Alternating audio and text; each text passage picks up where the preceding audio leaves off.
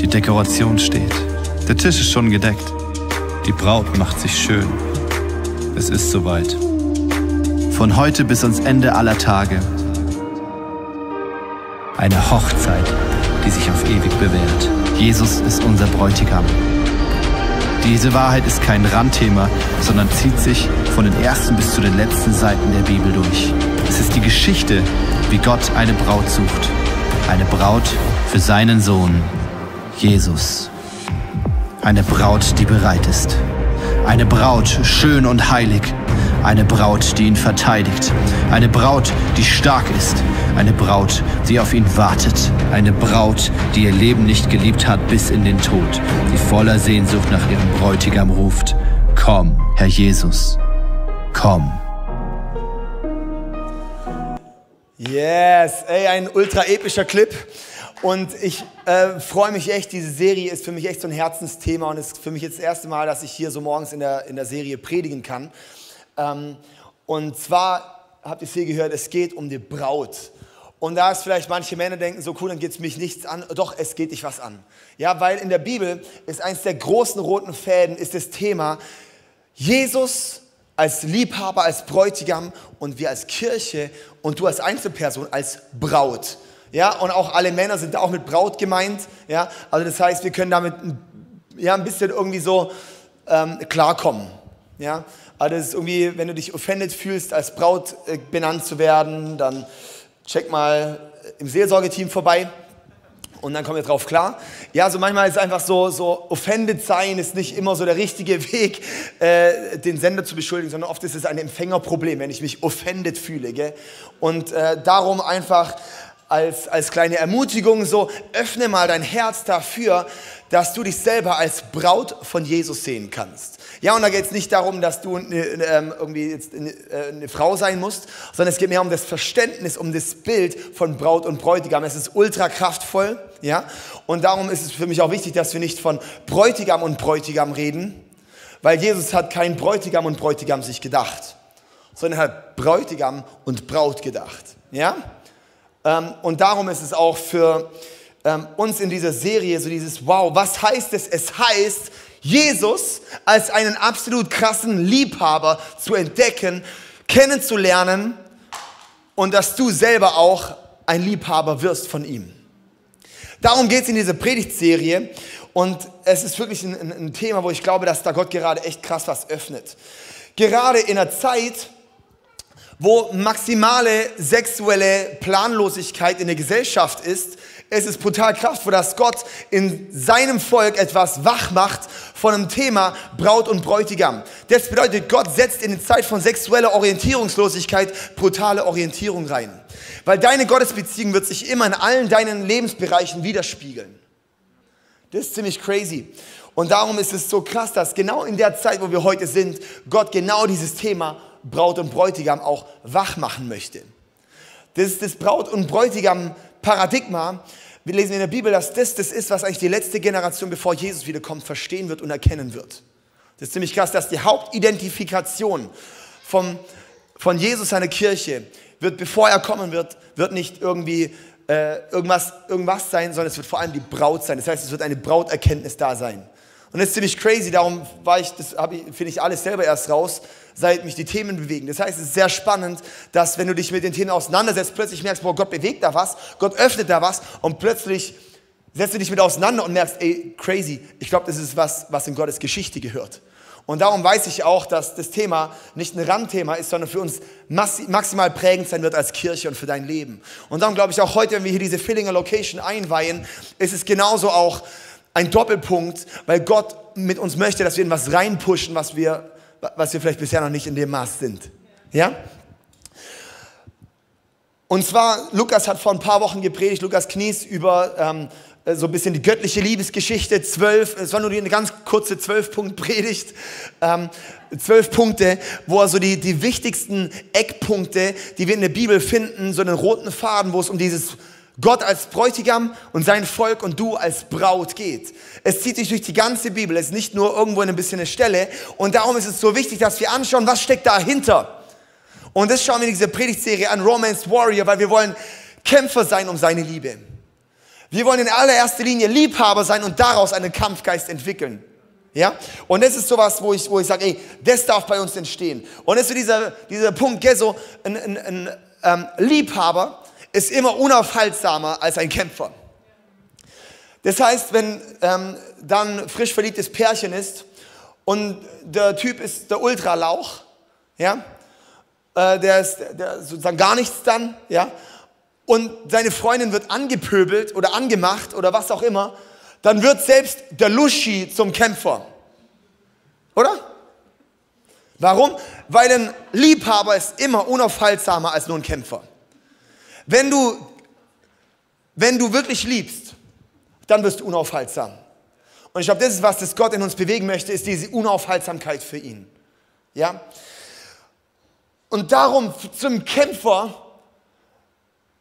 möchten wir ins hohe Lied schauen. das ist irgendwie so witzig, gell? Und das wird jetzt krasse, bei Gott ist so dieses, du denkst ans eine und dann bringt er was ganz anderes. Ja, also das hohe Lied ist in der Bibel, da möchte ich heute in die Predigt eintauchen, wir werden auch die nächsten Wochen ein bisschen reingehen. Und zwar, das hohe Lied in der Bibel ähm, ist das Buch der Intimität mit Gott. Das Buch Hohe Lied, wenn du das normal nur liest, es ist ein poetisches Buch, das heißt eher in Gedichtsform geschrieben oder Liedform geschrieben, darum heißt es auch Hohes Lied, ja. Und das Hohe Lied, hat eigentlich zwei Interpretationsmöglichkeiten und beide sind richtig. Das eine ist, wenn du es normal liest, einfach nur mit deinen normalen Augen ähm, und mit deinem normalen Verstand, dann liest du es als Mann und Frau und Liebhabergeschichte da drin. Darum ist es auch brutal wichtig, dieses Buch Hohelied als Ehe- und Beziehungsprinzipien. Ja, ich könnte da auch jetzt eine Beziehungsserie draus machen aus dem Buch Hohelied, machen wir jetzt aber nicht. Und dann, was die Rabbis, die Juden schon immer gesehen haben und warum es überhaupt nur in die Tora, in die jüdische Bibel kam, war, weil es die Juden schon immer verstanden haben, als Liebesgeschichte von Gott zu seinem Volk in poetischer Form eines Liebesliedes. Und in diesem Liebeslied hat es drei Schauspieler. Der eine ist Salomo, der steht für Jesus. Der ist der, der es schreibt. Das ist das hohe Lied Salomos. Das heißt, Jesus schreibt ein Liebeslied für dich. Dann ist die zweite Person, ist die Sulamit, das ist die Braut, die Geliebte. Das bist du, wenn du Jesus nachjagst, wenn du ihn liebst. Und dann gibt es die Töchter Jerusalems. Die Töchter Jerusalems sind die Churchies. Ja, das sind so die, die, die paar Churchies, die halt rumjubeln, äh, dass da jemand gerade mit Jesus geht, aber selber nur Zuschauer sind. Das sind die vielen, die in der Kirche immer mit anfeuern, aber selber nie in eine Beziehung mit Gott reingehen. Und das sind eigentlich so die drei Hauptpersonen, äh, die wir dort finden in dem Buch. Und das Buch Hohe Lied, also Hohes Lied, heißt eigentlich das aller, aller, aller, allerhöchste Lied. Das Lied aller Lieder. Das krasseste Liebeslied, das je geschrieben wurde, ist das Hohe Lied. Das heißt eigentlich Hohes Lied. Das ist das absolute Nonplusultra-Lied. Warum? Weil es von Gott kommt. Und zweitens, weil es um die erste Liebe geht, von Gott zu dir und du zu ihm. Und darum auch in der Zeit, wo wir sehr musikalisch geprägt sind. Und ich sage mal so, wir, wir gehen hier im ICF von aus, wir glauben, dass die Bibel Gottes Wort ist und dass, wenn Gott etwas sagt, dass es relevant ist. Wir glauben, dass alle Autoren der Bibel, wo es über 40 Personen gibt, die in der Bibel quasi ein Buch geschrieben haben, dass der Heilige Geist diese Personen geführt hat, dass sie es so schreiben, wie es geschrieben wurde, dass es nicht das Wort von Menschen ist, sondern das Wort Gottes ist. Das bedeutet, alles, was dort drin steht, gehen wir von aus, ist das Wort, das Gott möchte, was wir haben.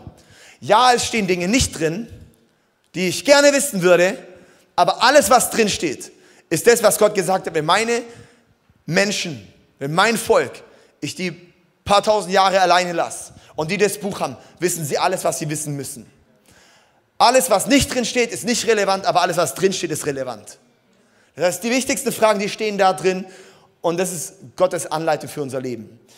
Das heißt, wenn der Heilige Geist ein Lied das höchste aller Lieder nennt, dann wäre es wichtig, dass wir aufmerksam werden und schauen, was er damit sagen möchte. Oder? Dann wäre es wichtig, dass wir schauen, okay, Gott, warum, was ist so krass an diesem Lied? Warum sagst du, dass dieses Lied so heftig ist? Das hohe Lied ist es was, äh, ist es warum hinterm was. Also, das hohe Lied ist die Antwort auf das Warum alles in der Bibel geschrieben wurde, was geschrieben wurde. Das Hohelied ist die Antwort darauf, warum Jesus kam. Das Hohelied ist die Antwort darauf, warum wir gerettet werden. Das Hohelied ist die Antwort darauf, warum Gott dich geschaffen hat. Das Hohelied ist die Antwort darauf, warum? Weil er dich liebt. Darum ist das höchste aller Lieder. Und das Krasse ist, am Passa-Fest haben die Juden das Hohelied vorgelesen. Nicht, weil es geil war, da noch ein Liebeslied zu hören. Das ist irgendwie dann ein bisschen, ja, und du Hirschkuh und die Zicklein und deine Brüste sind wie so und so. Ja, das steht da alles drin. Könnt ihr mal ein bisschen als ähm, erotischen äh, Heißmacher mal beim Eheabend nutzen oder sowas. Hört nicht so krass an, aber weil es einfach ein bisschen nicht die Sprache ist, aber trotzdem interessant. Ähm, und darum ist es wichtig, dass wir in das hohe Lied reinschauen und schauen, hey, was möchte Gott eigentlich darin sagen? Die Bibel ist immer tiefer als lang. Die ganzen Bibelvers, jeder Vers ist tiefer, als er lang ist. Es bedeutet, enorm viel Tiefe darin, auch in jedem Wort, das der Heilige Geist dort eingegeben hat, ist relevant. Und das Buch ist so krass. Und wenn du es dir zu Herzen nimmst und schmecken lernst, was Gott darin sagt, dann ist es so, dass dich dazu bringt, ihn noch mehr zu lieben. Weil nichts bringt dich mehr dazu, Gott zu lieben, als wenn du seine Liebe erfährst. Darum ist ein Predigtitel heute geküsst von Jesus. Kannst du mir wieder zum Nachbar rüberdrehen und ihm mal einen Kuss geben? Ich habe Masken an, daher ist es ja gar kein Kuss. Oder lass es. Geküsst von Jesus. Kurzes Klammer auf. Es gibt immer den einen, der überhaupt nicht checkt, wovon man redet. Wenn ich jetzt hier rede über die Küsse von Jesus, dann geht es nicht um eine erotische Beziehung zwischen Jesus und dir.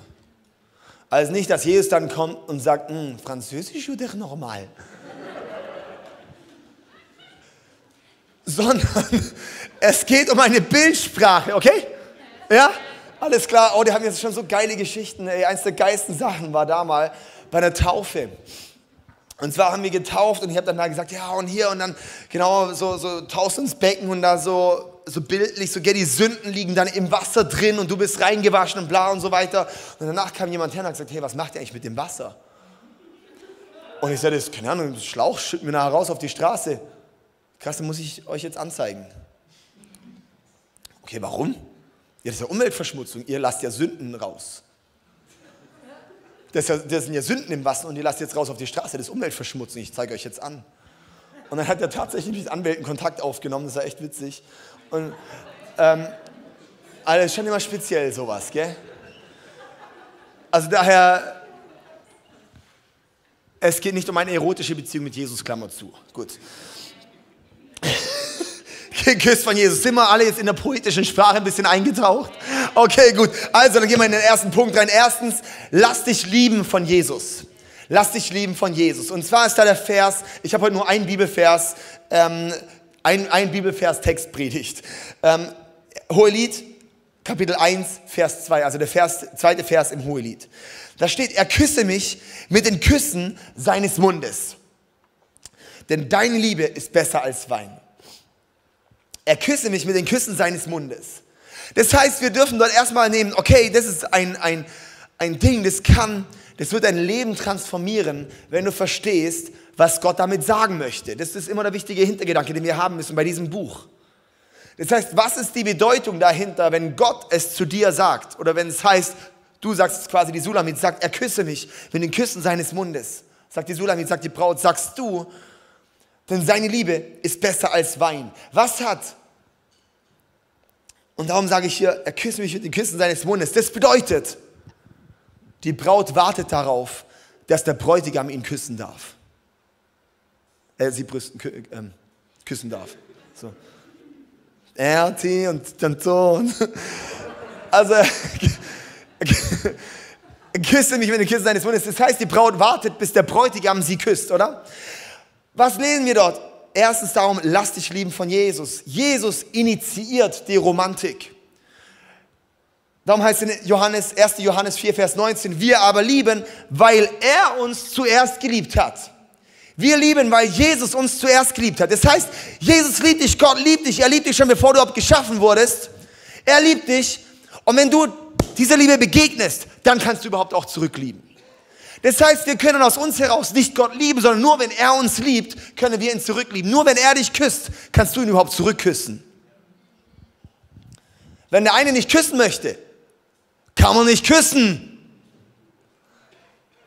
Und das ist eben so der Punkt. Wer wegrennt, kann nicht geküsst werden.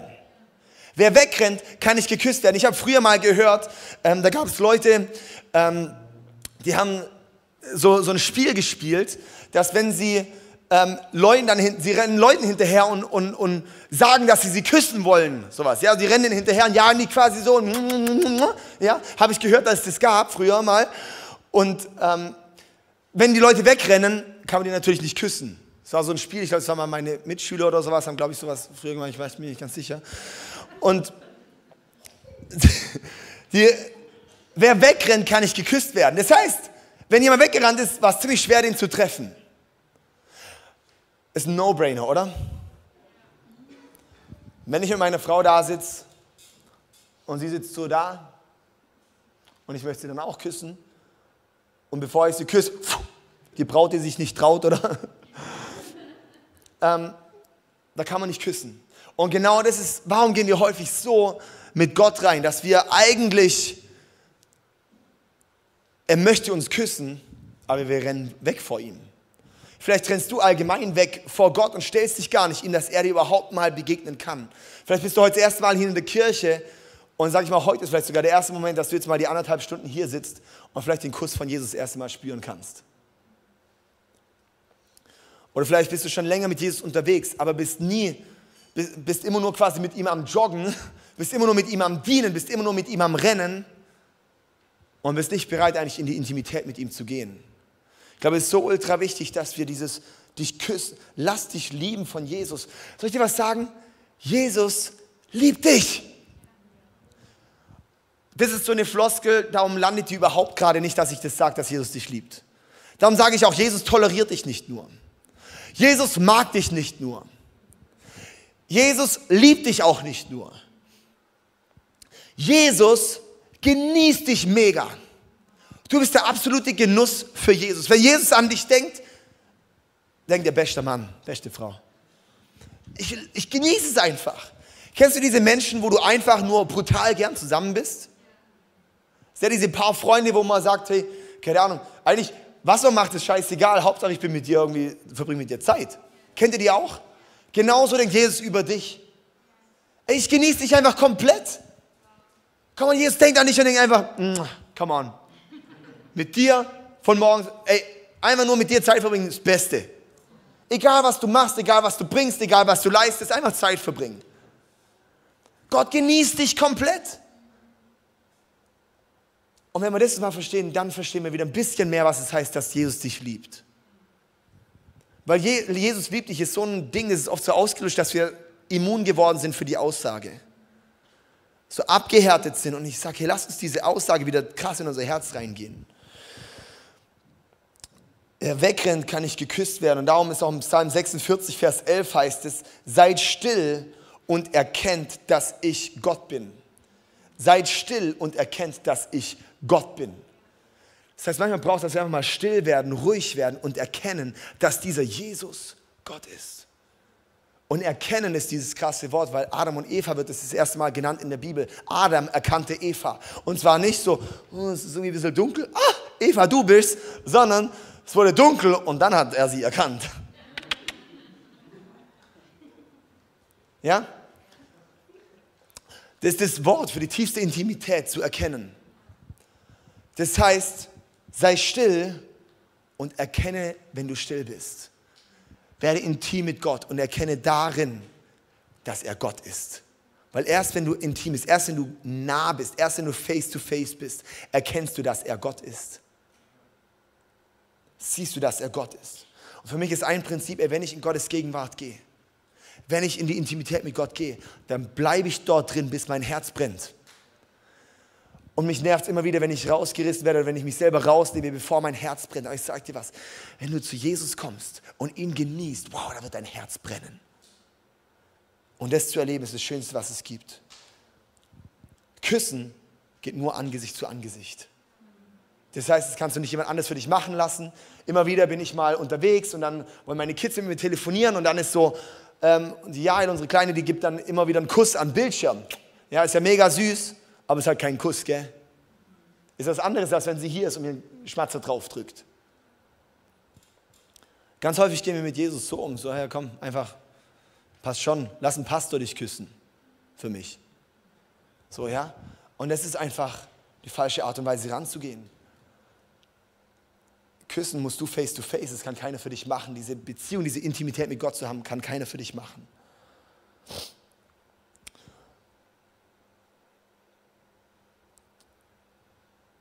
Küss mich mit den Küssen deines Mundes. Dieser Vers wurde von den jüdischen Rabbis 3000 Jahre lang verstanden als die Küsse der Torah. Weil aus dem Mund Gottes kommt das Wort Gottes, oder? Aus dem Mund Gottes kommt das Wort Gottes. Das bedeutet, dieser Vers steht auch dafür, für die Küsse des Mundes. Das heißt, die Küsse, die im Wort Gottes liegen. Das heißt, dass wir auch lernen, Jesus, küss mich für den Küssen deine, von deinem Wort.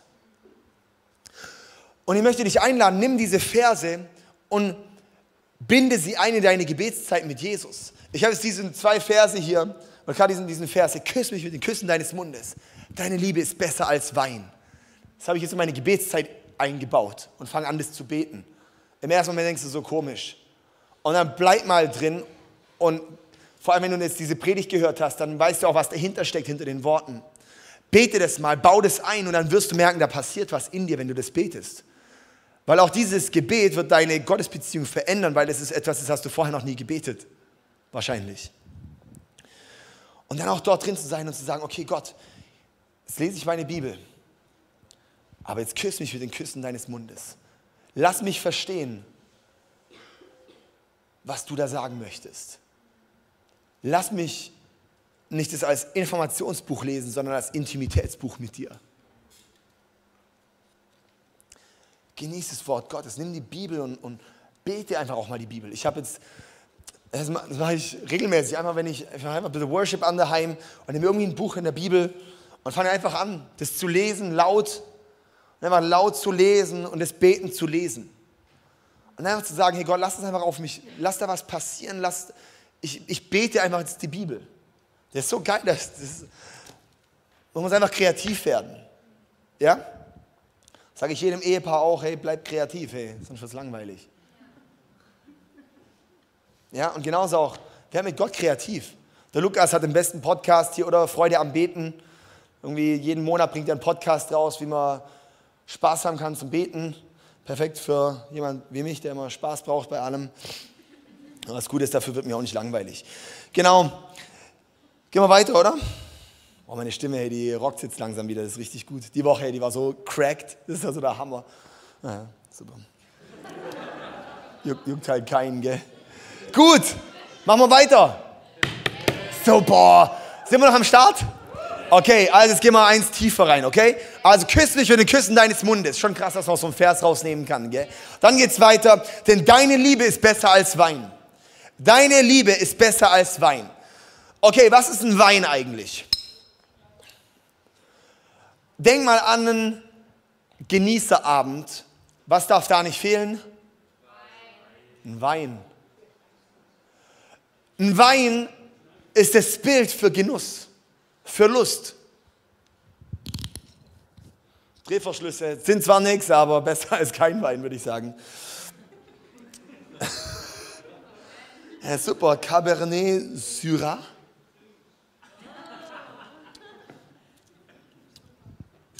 Das ist gut, das hat auch eine richtige Öffnung, so, ist nicht so groß wie die Gläser immer. Perfekt.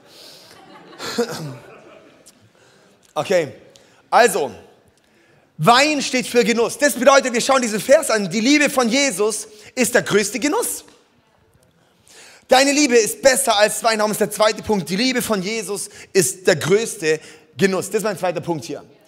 Das bedeutet nämlich, deine Liebe ist besser als Wein, heißt, deine Liebe, Jesus, ist besser als jeden Genuss, den mir irgendwo über den Weg laufen kann. Weil Wein steht für verschiedene Dinge. Einmal Wein, ist vielleicht ein Schlückchen zu trinken, ist ja schön, gell? Jetzt gleich wird's lustig. also, Wein steht für zwei verschiedene Arten von Genuss und von Lust. Einmal wirklich auch was, was Gutes. Einmal wirklich gut, guter Genuss. Ein gemütlichen Gläschen Wein trinken ist gut.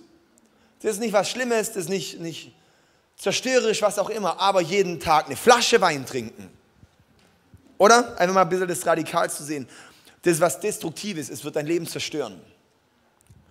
Und genauso ist eben auch mit Genuss und mit Lust. Es gibt Dinge, die sind ein guter Genuss, weil die einfach schön sind, weil man sie genießen kann und darf.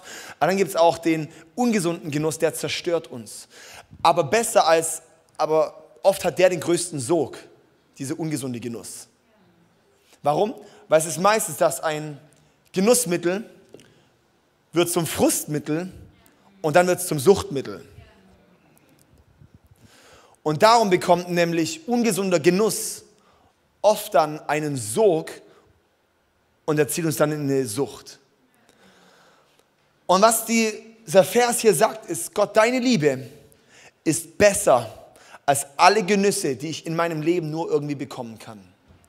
Das bedeutet, Gott ist die absolute Alternative zu allen anderen Dingen, wo ich denke, dass das mir im Leben was gibt. Alles, wo du denkst, das bringt jetzt meine Seele, das füttert meine Seele, das tut mir jetzt gut, Gott ist besser. Das ist ultra wichtig, dass wir diese Dinge verstehen. Deine Liebe ist besser als Wein. Warum? Weil wenn wir Gottes Liebe begegnen, wird alles andere in den Schatten gestellt. Wenn wir Gottes Liebe begegnen, wird alles andere in den Schatten gestellt. Warum? Weil Gott ist so krass, Gott ist so gut, er hat dich geschaffen, um glücklich zu sein. Er hat dich geschaffen, um Genuss zu erleben. Aber er hat dich nicht geschaffen, um es einfach nur irgendwo zu finden, sondern er hat dich geschaffen, um es in ihm zu finden. Und das Problem ist darum nicht, dass wir suchen nach Glück, sondern das Problem liegt darin, dass wir es nicht in ihm suchen. Und wir schauen in allen möglichen anderen Dingen nach Antworten. Darum gibt es so ungesunde Verhaltensmuster. Darum fallen Leute in kaputte Muster rein, eben Alkoholismus, oder? Dass Leute da reinfallen in Süchte, dass sie sagen, hey, okay, mein, ich komme jetzt runter, wenn ich mal, wenn ich mir jetzt, wenn ich jetzt rauche. Ich komme jetzt runter, wenn ich mir jetzt äh, mich selbst befriedige. Ich komme jetzt runter, wenn ich mir da irgendwas anschaue. Ich komme jetzt runter, wenn ich, versteht ihr, was ich meine? Dass unsere Seele sucht nach einem Genuss und nach einem Belohnungssystem, was Gott eigentlich in uns hineingelegt hat, aber wir suchen es am falschen Ort. Gott hat uns geschaffen, dass wir ein Belohnungssystem brauchen, aber das nur in ihm finden. Jede andere Belohnung wird irgendwann halt ausbelohnt sein. Und dann kippt's dort rein, dass du gefrustet wirst. Und wenn du dann auch dort nicht zu Gott kommst, dann bekommt dieses Frustmittel nochmal einen neuen Sog. Kennst jemand? Die Woche, wir waren, Ger Maria, Martin, Fabi, ich, und auf dem Heimweg von Karlsruhe und ähm, ich als Person, der eigentlich immer wieder Futter braucht, äh, hat dann gedacht, cool, lass uns doch mit meinen gesunden Mitfahrern in Meckes gehen. Ja, und so, und alle haben noch ein bisschen am Anfang gesagt, ja komm, ich brauche nichts. Fabian auch gesagt, ja doch, ich hätte auch Bock. Ich war mir nicht sicher, ob er es ernst meint oder nicht. So, ob und dann, ja cool, komm, wir fahren in Meckes, holen was in Meckes. Und kennt ihr das auch? Man denkt, ja komm, Cheeseburger oder sowas. Und dann gab es halt diese Coupons, ja cool, zwei Doppel-Cheeseburger und halt äh, Menü. Und dann waren wir da fertig und haben schon auch gedacht, ja, keine Ahnung, Eis wäre halt schon auch cool, es passt, rundet halt ab, oder? Und dann haben wir das fertig gegessen gehabt und fahren wieder los. Ich meine, wo wir losfahren, ich so, so ein Müll, warum haben wir das jetzt wieder gemacht? Ja, so, kennst du auch, da denkst du einfach danach so, so du gehst der Lust nach und dann denkst du, was hat denn der Scheiß gesollen, ey? Also, also was soll, was bringt's am Schluss eigentlich? Ja, dann denkst du jetzt manchmal und denkst, ey, das muss ich alles wieder abtrainieren. Oder am besten einen Tag fasten, dass ich die Kalorien da wieder runter habe. So, darum habe ich jetzt so Schlabbersachen an, dass nicht mehr so auffällt, dass man so schlabberig ist. Ähm, also das, das, das, hilft einfach, gell? So, man muss einfach dann andere Lösungen finden. nee, aber es ist so der Punkt. Ähm, gell, so man, man geht der Sache nach und dann denkst du danach, warum habe ich es getan? Und genau so ist es eben mit den Genüssen. Wir schauen nach Genüssen und die stellen dich aber nie zufrieden. Kein Genuss stellt sich zufrieden, außer Gott selbst. Und darum, deine Liebe, Gott, ist besser als Wein, weil der größte Genuss nur in Gott zu finden ist. Es gibt keinen Genuss, der besser und der befriedigender und der zufriedenstellender ist als Gott. Und es ist extrem wichtig, dass wir das sehen. Und ich sage so, hey, wenn wir den Genuss von Gott kennenlernen, wir sind zwar dement, dass wir es die ganze Zeit wieder vergessen, aber wenn wir diesen Genuss kennenlernen, es wird dein Leben verändern. Es wird dein Leben verändern. Darum ist ein Ding, hey, cool, ich komme heim, bin erstmal gestresst. Ich bräuchte jetzt erstmal einen Genuss. Darum ist der Schlüssel, komm heim, zieh dich erst mal zehn Minuten zurück und hab Zeit mit Gott. Einfach mal Zweisamkeit mit ihm und dann zu schauen, was sich verändert. Wie du in der Familie bist, wie du zu Hause bist. Und du wirst merken, das ist eben das Krasse, weil der Genuss Gottes wird dich freisetzen. Wenn du Gott genießt, wirst du Freiheit erleben. Warum? Weil Genuss an ihm stellt alles andere in den Schatten.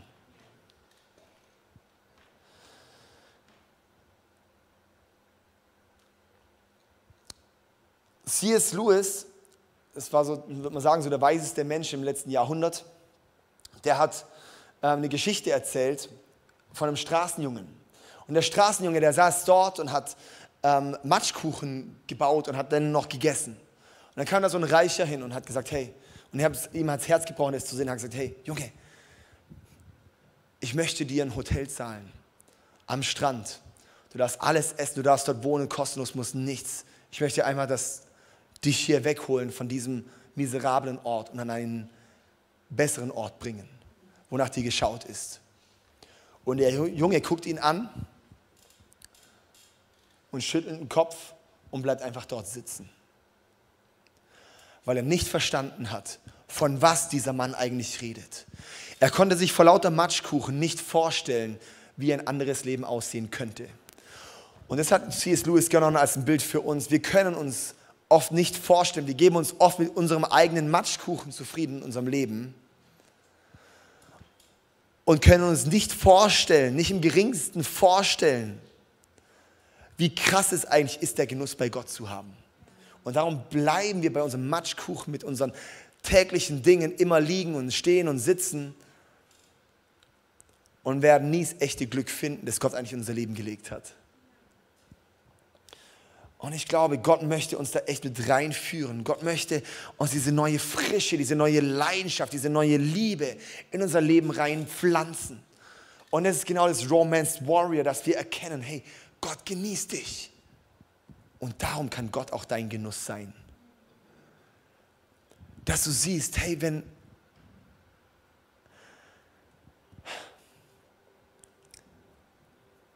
wenn ich ihn genieße, dann wird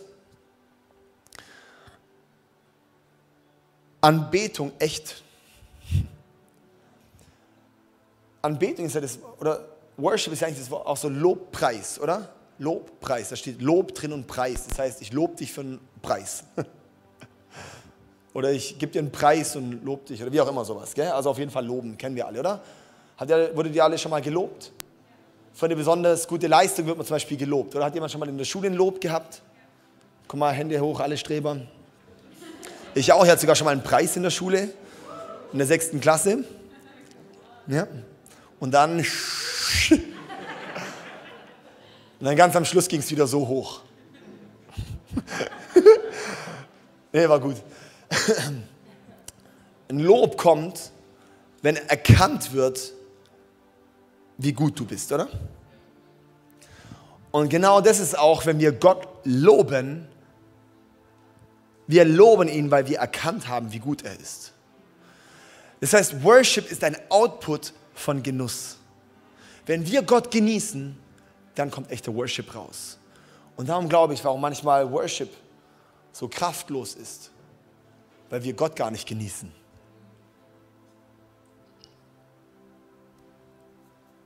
Dann gebe ich ihm zwar Komplimente, die ich nicht so meine. Aber Worship ist nicht Komplimente geben, die ich nicht so meine, sondern Worship ist, ich lobe ihn, weil ich weiß, von welchem Genuss ich rede. Und ich glaube, das ist für uns echt auch hier als ICF Fillingen ein extrem wichtiger Punkt, dass wir sagen, hey, und heute stehe ich dort rein und gehe nochmal neu rein in das, was Gott wirklich auch freisetzen möchte bei uns, diesen Genuss kennenzulernen. Aber der Punkt ist der, es kann kein anderer für dich machen. Du musst da alleine reingehen. Wir führen, wir leiten an, aber am Ende in die Zweisamkeit musst du mit ihm alleine gehen.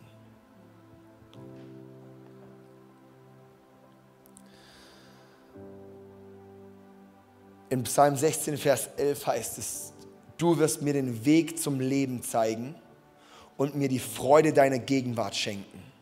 Aus deiner Hand kommt mir ewiges Glück. Das heißt, du wirst mir den Weg zum Leben zeigen und mir die Freude deiner Gegenwart schenken. Jesus zeigt dir den Weg zum echten Leben von Gott. Und mir die Freude deiner Gegenwart schenken. Das heißt, Gott schenkt dir Freude von die echte Freude. Keine aufgesetzte Freude, keine Freude, wenn ich einen bestimmten Pegel habe. Ja, das finde ich immer witzig. So, Leute denken, sie machen Party, dabei haben sie nur einen bestimmten Pegel und darum kommt irgendwann mal was, äh, ein, Glück, ein Glücksfake raus. Aber die Freude, die von Gott kommt, die kommt aus seiner Gegenwart und die ist echt. Aus deiner Hand kommt mir ewiges Glück. Aus der Hand von Gott kommt das ewige Glück. Nirgends anders her. Kein anderer Genuss. Stell dich zufrieden. Und darum, küss mich mit den Küssen deines Mundes. Denn deine Liebe ist besser als Wein. Amen. Noch einen Schluck.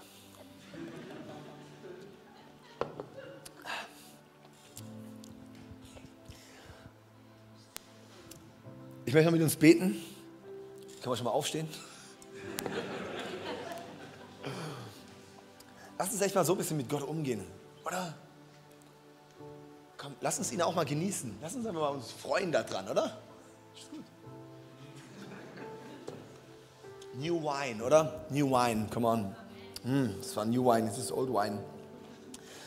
Jesus, ich danke dir so vielmals einfach für deine Liebe, für deine Gegenwart. Ich danke dir, dass du uns liebst und dass du uns genießt, Herr. Und ich bete, dass wirklich dein Genuss jetzt wirklich über uns so wie, nicht ausgelöst wird, freigesetzt wird, Herr. Ja, wir wollen dich genießen. Und ich bete, dass ja, wir wirklich auch die Konkurrenz niederreißen. Wenn wir uns ständig vollpumpen mit irgendwelchen anderen Genüssen, werden wir gar keine Energie mehr haben, dich zu genießen. Naja, ich danke dir einfach, dass du uns liebst und dass du uns genießt. Ich möchte auch die Möglichkeit geben, wenn du dein Leben Jesus noch nicht gegeben hast, dann kannst du jetzt die Entscheidung treffen für Jesus. Und zwar in diesen Genuss trittst du nur ein, wenn du ihn wirklich kennst. Und wie lernen wir ihn kennen? Indem wir in eine Beziehung mit ihm eintreten. Wie trete ich eine Beziehung mit ihm ein? Gut, dass du fragst. Wir haben hier das Herz. Das Herz heißt, Gott hat dich geschaffen, weil er dich liebt. Und er hat dich geschaffen, um Liebe zu sein. Und er liebt dich so sehr und er möchte, dass du mit seiner Liebe verbunden bist und dass du mit dem Genuss verbunden bist. Dann ist aber der Punkt, dann kommt die Weggabelung, weil jeder einzelne Mensch wurde von Gott getrennt, spätestens beim ersten Fehler, den du gemacht hast. Das Bibel nennt es Sünde, Zielverfehlung. Du bist vom Ziel weggelaufen. Du bist vom Ziel weg, mit Gott zu laufen, vom Ziel weg, wo du ihn ignoriert hast und so weiter. Das heißt, somit bist du getrennt von ihm. Und für diese Schuld muss bezahlt werden. Da kannst du nicht selber zahlen, du kannst nicht sagen, okay, jetzt mache ich es halt wieder gut. Durch ein paar gute Taten. Durch gute Taten machst du den Fehler nicht wieder gut. Und darum kam Jesus selbst. Gott selbst wurde Mensch. Gott selbst wurde Mensch und es war Jesus. Und Jesus hat gesagt, hey, ich mach's wieder gut. Ich möchte wieder für diese Fehler zahlen und ich gehe in den Tod ans Kreuz, weil für deine Fehler kannst du nur mit dem Tod zahlen. Für diese Zielverfehlung kannst du nur mit dem Tod zahlen. Nicht durch Geld, nicht durch gute Taten, sondern nur durch den Tod. Und dann hat Jesus gesagt, hey, schau, ich mache stellvertretend für dich. Und steht dort am Kreuz und gibt dir die Möglichkeit, wenn du sagst, hey, ich möchte in dieses Leben eintreten, ja, dann nehme ich das Kreuz an. Nehme ich an, dass Jesus für meine Fehler gestorben ist, weil Jesus bietet es dir an.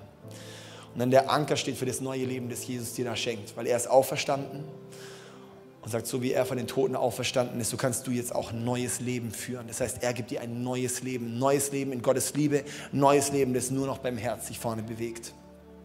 Und das ist sein Anliegen. Dort lernst du den Genuss Gottes kennen. Dort lernst du die Liebe Gottes kennen. Und wie fängt es? Wie kommt man da rein? Wer von Herzen glaubt, wird von Gott angenommen. Und wer seinen Glauben auch bekennt, der findet Rettung. Das heißt, wenn du im Herzen merkst, hey, da zieht gerade was. Gott zieht dich gerade. Da ist was, wo du sagst, ich möchte dort rein. Ja, dann ist es gut, wenn du es im Herzen hast. Aber dann ist wichtig, das auch mit dem Mund zu bekennen. Das heißt, mit dem einfachen Gebet startest du rein in dieses Leben mit Jesus. Und da möchte ich dich reinführen. Ich werde jetzt gleich ein Gebet vorbeten, Satz für Satz, und dann kannst du einfach nachbeten, wenn du sagst, ich möchte heute diese Entscheidung treffen. Und dann lass uns alle mal zusammen die Augen schließen und das ganze Church gleich mitbeten. Aber wenn du sagst, ich möchte heute be bewusst diese Entscheidung beten, äh, äh, äh, treffen, dann kannst du ganz kurz ein Handzeichen geben, dass ich einmal weiß, mit wem ich bete. Dann kannst du jetzt einfach kurz deine Hand heben, auch im Stream kannst du einfach vielleicht kurz äh, einen Zeigefinger hoch, hochstrecken oder sowas reinschicken und sagen, hey, ich bin da dabei. Und dann ähm, möchte ich einfach mit uns zusammen da noch reinbeten. Ja, ist so gut, okay. Gut, Ey, dann lass uns zusammen beten und die, die jetzt gerade einfach gestreckt haben, lass uns, dass ihr beide einfach ganz bewusst, stark, gezielt mitbetet, okay? Yes. Danke, Jesus, dass du mich liebst. Ich bitte um Vergebung für meine Fehler, dass ich dich ignoriert habe, von dir weggelaufen bin, meinen Willen durchsetzen wollte.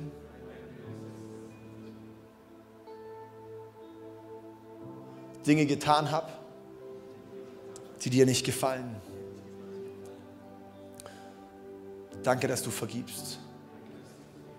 Danke, dass du dafür gestorben bist und auferstanden bist und mir jetzt ein neues Leben schenkst. Ich komme nach Hause zu dir. Ich möchte dein Liebhaber sein. Erfüll mich mit dem Heiligen Geist und zeig mir den nächsten Schritt und füll mich mit deiner Liebe. Danke, Papa. Amen. Amen. Kann man das einen Applaus geben? So gut, das ist die beste Entscheidung, die du im Leben treffen kannst.